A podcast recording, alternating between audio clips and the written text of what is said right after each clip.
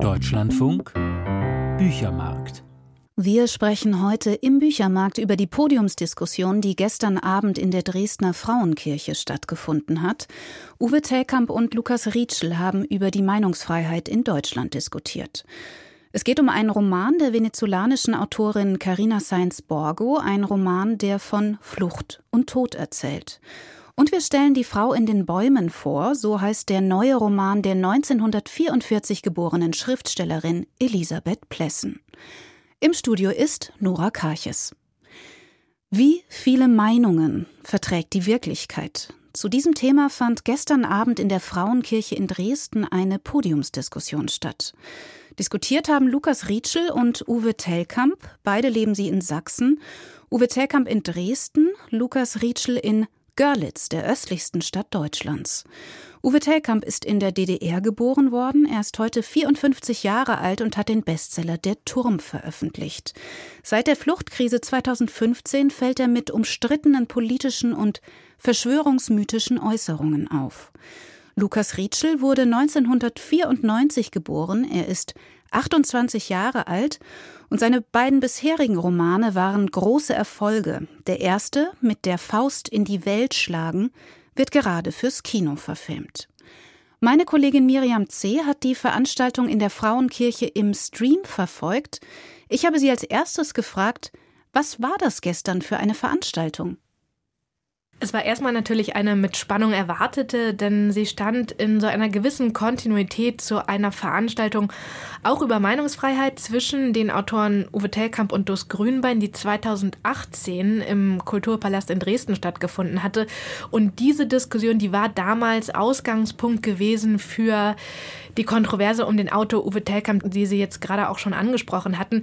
Damals hatte vor allem eine Behauptung von Uwe Tellkamp eine erdachte Zahl von 95 Prozent aller Geflüchteten, die nach Deutschland kämen, um in die Sozialsysteme einzuwandern. Das hat Widerspruch ausgelöst. Sie war auch einfach falsch, muss man sagen. Selbst wenn Tellkamp sie jetzt mittlerweile minimal revidiert hat. Aber der Autor hatte auch damals schon massive Medienkritik geübt, einseitige Berichterstattung etwa behauptet, vor einer Meinungsdiktatur Diktatur auch gewarnt und von ähnlichen Thesen und auch von ähnlichen Falschbehauptungen war jetzt die Diskussion gestern Abend geprägt auch gewesen. Also muss man sich das so vorstellen, dass das jetzt auch gestern Abend keine Diskussion war, in der es um Argumente ging? Wie sind die beiden denn aufeinander getroffen? Ja, also sie waren vermittelt durch die Moderatorin Alexandra Gerlach, eine freie Journalistin, die unter anderem auch für das Deutschlandradio arbeitet, die aber in der ersten halben Stunde vor allem auf eine Schwierigkeit gestoßen ist, nämlich dass Uwe Tellkamp nicht auf ihre Fragen geantwortet hat, also wie er denn die Meinungsfreiheit in Deutschland einschätze oder wie er sich fühle angesichts der Kritik, die vehement immer wieder an ihm geäußert wird. Und zwar nicht nur übrigens an seinen politischen Meinungen, sondern auch auf einer ganz anderen, auf einer literaturkritischen, auf einer kunstimmanenten Ebene an seiner Literatur. Zuletzt wurde zum Beispiel sein Roman Der Schlaf in den Uhren kritisiert. Telkamp hat auf diese Fragen der Moderatorin also nicht geantwortet, sondern er hat ein vorbereitetes Gedicht vorgelesen, eine Art polemisches Gebrauchsgedicht aus recht kabarettistisch anmutenden Paarreimen. Der Künstler hier ist nur der Narr. Von dem, was Meinungsfreiheit war, meint er die echte, folgenlose, unberaten. Wer Freiheit will, darf ungebunden braten. Aus alt mach neu. Der größte Lump im ganzen Land, das ist und bleibt der Denunziant. Das Gedicht also als Kunstform und als Performance, das kann einem ja wie so ein fauler Trick vorkommen, die Thesen ins Gedicht packen, weil man ein Gedicht natürlich zögerlicher unterbricht. Diese Pose, die hat er dann aber irgendwann abgelegt, oder Miriam C? Ja, also er ließ sich nach so einer knappen halben Stunde dann darum bitten und das ist sicherlich auch ein Verdienst des Telkamp sehr zugewandten und sehr differenziert argumentierenden Lukas Rietschel.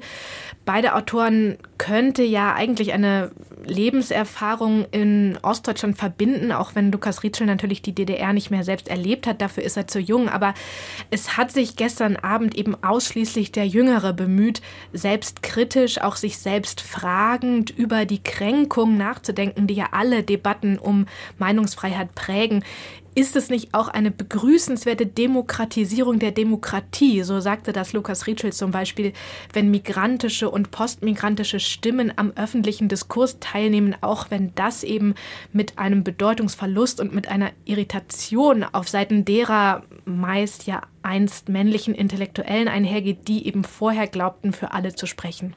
Das heißt, es ist nicht so, dass die Debatte hitziger geworden ist, sie ist einfach vielstimmiger geworden. Mhm. Und das ist manchmal schwer zu überblicken, für mich auch, weil ich mir so denke, ah, mein Blick auf diesen Sachverhalt ist ein anderer, als ihr den habt. Mhm. Aber das ist zulässig. Ich muss es einfach für mich lernen, dass ich nicht mehr der Einzige bin, der in der Öffentlichkeit steht und etwas sagt. Lukas Rietschel gestern Abend bei der Diskussion zur Meinungsfreiheit in der Dresdner Frauenkirche. Zeigte sich Uwe Telkamp offen für die Argumente oder hat er eher gemauert? Nein, also er zeigte sich überhaupt nicht offen. Er zog sich ganz auf eben seine Verschwörungsmythen zurück. Medien, auch der öffentlich-rechtliche Rundfunk, die wären auf Regierungslinie, auf Regierungslinie würden sie berichten. Sprechanweisungen etwa zur geschlechtergerechten Sprache würden erteilt. Das war dann für Lukas Rietschel natürlich besonders schwierig, wenn sich Telkamps Meinungen einfach auf Falschbehauptungen stützen. Also Telkamp leugnete zum Beispiel den Klimawandel, bezeichnete Corona als Laborunfall oder er sieht auch, das sagte er, in der gegenwärtigen Bundesrepublik eine heranwachsende Diktatur. Also solche Aussagen und auch solche, solchen Falschbehauptungen etwas entgegenzusetzen, die übrigens von zahlreichen Telkamp-Fans im Publikum mit einem Zwischenapplaus nach dem anderen gutiert wurden. Damit waren tatsächlich Lukas Rietschel und auch die Moderatorin permanent beschäftigt. Lässt sich denn abschließend sagen, ist das ein geglückter Abend gewesen? Geglückt im Sinne von, hat uns dieser Abend weitergebracht in der Debatte um Meinungsfreiheit in Deutschland?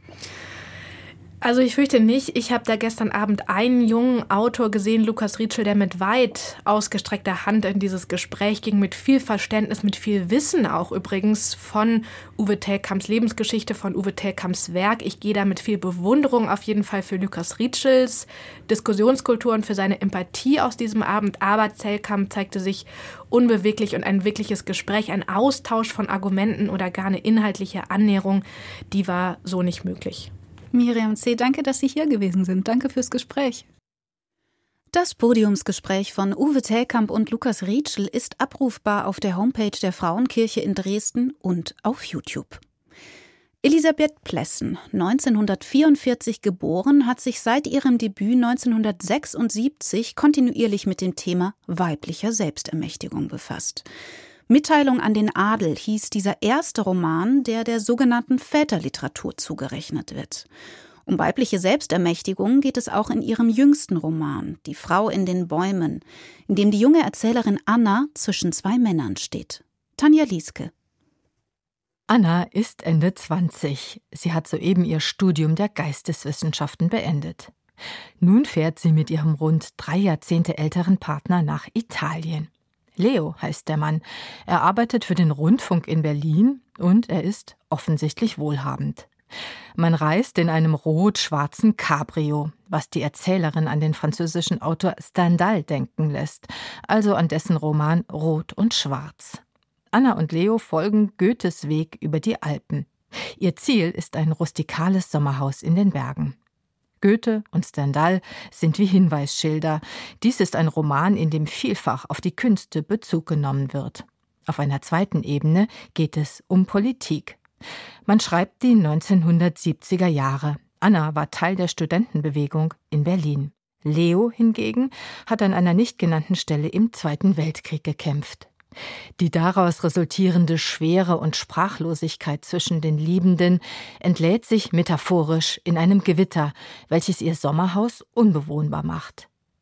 Fast zeitgleich trifft ein Telegramm ein, in dem Anna vom Tod ihres Vaters erfährt.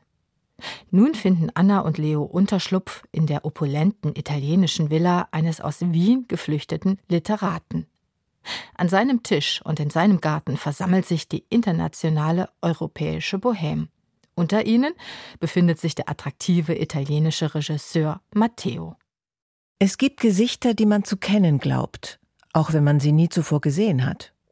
Gut, ich täusche mich, dachte ich, und dachte nicht weiter darüber nach, guckte bloß in das schöne Gesicht dieses seltsamen Gastes, der jetzt im Liegestuhl lag und eine vom Efeu umrankte Statue, einen Satyr, anstarrte. Mit etlichen Auslassungen erzählt Anna nun von einer Dreiecksbeziehung. Dabei täuscht sie die üblichen Stationen der Untreue, der Verunsicherung und des Verrats eher an, statt sie auszuerzählen. Elisabeth Plessen verfeinert in Die Frau in den Bäumen ihr Prozedere der biografischen Fiktionalisierung und Fragmentierung, das sie in ihrem früheren Romanschaffen entwickelt hat. Einige Konstanten ihrer eigenen Biografie bleiben erkennbar, insbesondere die der Vaterfigur, von der Anna sich emanzipieren muss. Meinem Vater hatte ich es nicht recht machen können. Er war jetzt tot. Und Leo machte ich es auch nicht recht. Er wollte mich behalten. Ohne mich bist du nichts. In schwachen Momenten glaubte ich ihm das. Die sogenannte Väterliteratur, also die Auseinandersetzung mit den Verbrechen der Weltkriegsgeneration, liegt wie ein Basso continuo unter diesem Roman. Kunstvoll verwebt Elisabeth Plessen dieses Thema mit Motiven eines Künstler- und Bildungsromans. Dabei verschiebt sich die Aufmerksamkeit der Erzählerin auf die Sprache selbst. Hinter den Spannungen der Liebesgeschichte geht es nämlich um die Frage, aus welchen Denk- und Sprachfiguren sich ein Bewusstsein konstituiert. Ein neuer gemeinsamer Sommer begann. Man weiß nie, wie es wird. Wusste es Leo? Wollte ich es wissen? Es wird schön, es wird nicht schön, es wird lang, es wird kurz, es wird. Ein Spiel, das, einmal aufgenommen, die Grundlage bildet, frei nach Wittgenstein, für das Handeln und das Denken. Entsprechend spielerisch bricht Anna das Handlungsgerüst auf zugunsten ihrer Reflexionen und Betrachtungen.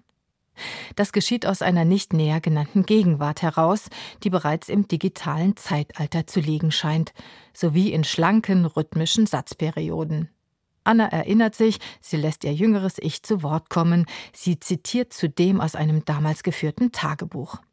Einen Hauch von Humor bekommt dieser durchaus anspruchsvolle Roman, wenn Anna wiederholt einer alten Frau an einer Bushaltestelle begegnet, bei der es sich um ihr späteres Ich handeln dürfte. Mit Klarsicht weiß die Alte es meistens besser.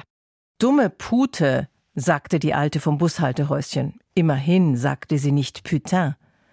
Du musst von dir absehen, die Welt sehen und dann wieder dich sehen in der Welt.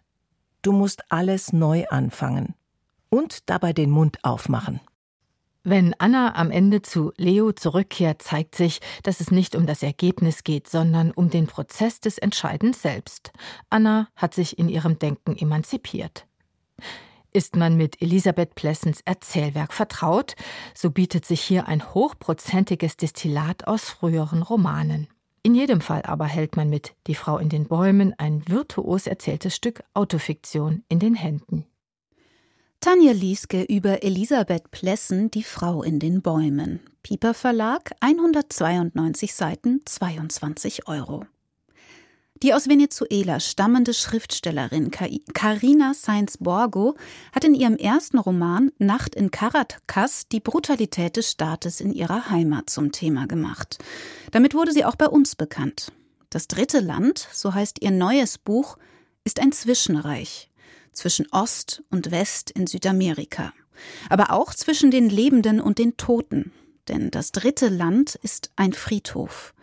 Dirk Furich hat das neue Buch gelesen.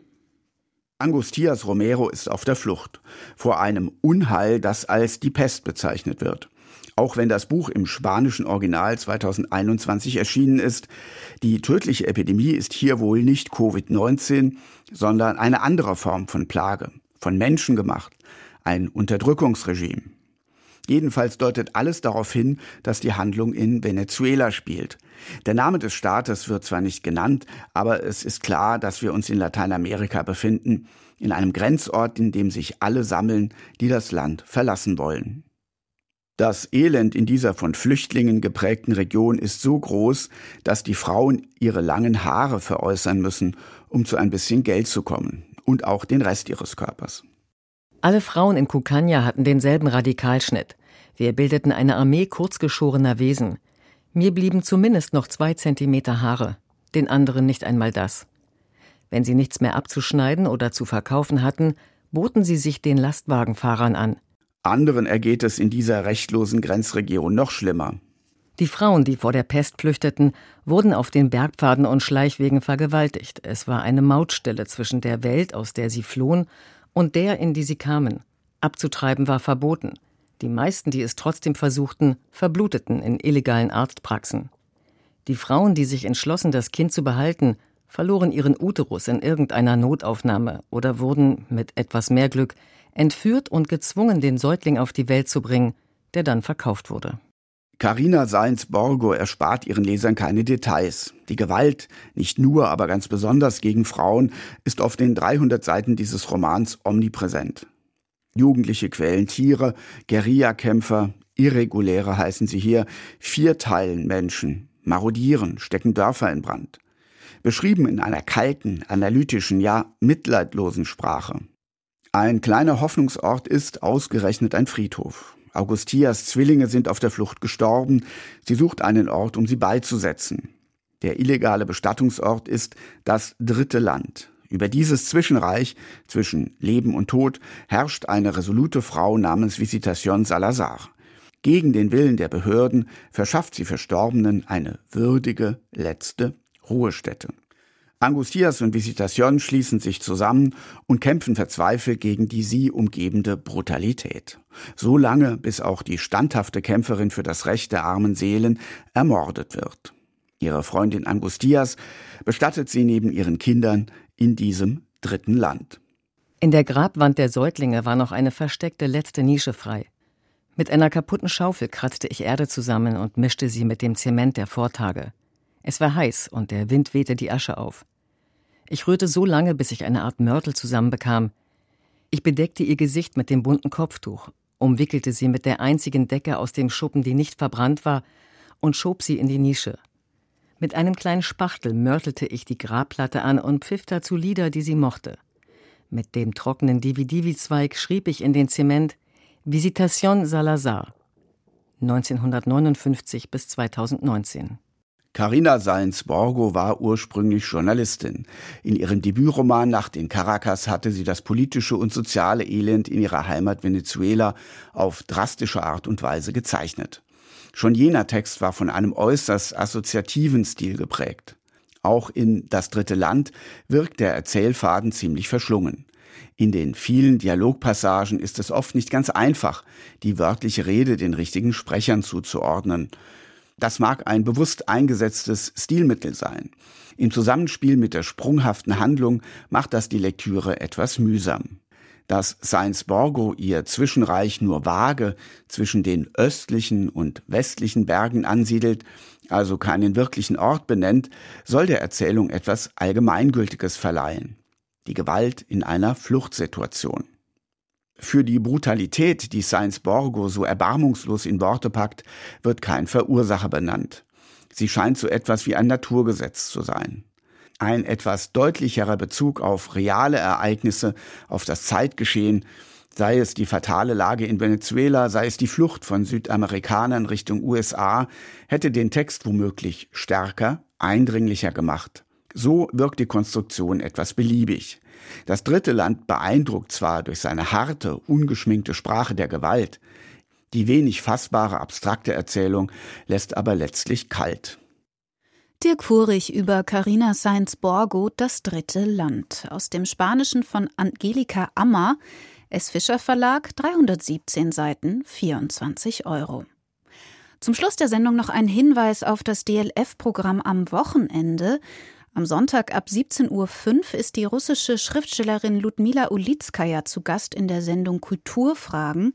Mit Sabine Adler spricht sie über die wehrhafte Demokratie, so lautet das Thema der Deutschlandfunk Denkfabrik in diesem Jahr. Ein Ausschnitt. Дело в том, что никогда в жизни ich habe mich noch nie in meinem Leben mit der Regierung in einen Zusammenhang gebracht. Die Oberen waren immer weit weg von mir. Und ich sah stets zu, mich so weit wie möglich von ihnen fernzuhalten. Die Regierung interessierte mich nicht. Und für mich war es immer dann ideal, wenn sie sich auch nicht für mich interessierte. Aber jetzt war so ein Moment, wo das nicht mehr ging. Ich musste weg. Ich kann Macht ganz allgemein nicht leiden, denn sie steht immer in einem Widerspruch zur Persönlichkeit eines Individuums. Das gilt für jeden Staat. In Forschung aktuell geht es heute unter anderem um Neuigkeiten aus der europäischen Raumfahrt. Am Mikrofon war Nora Karches.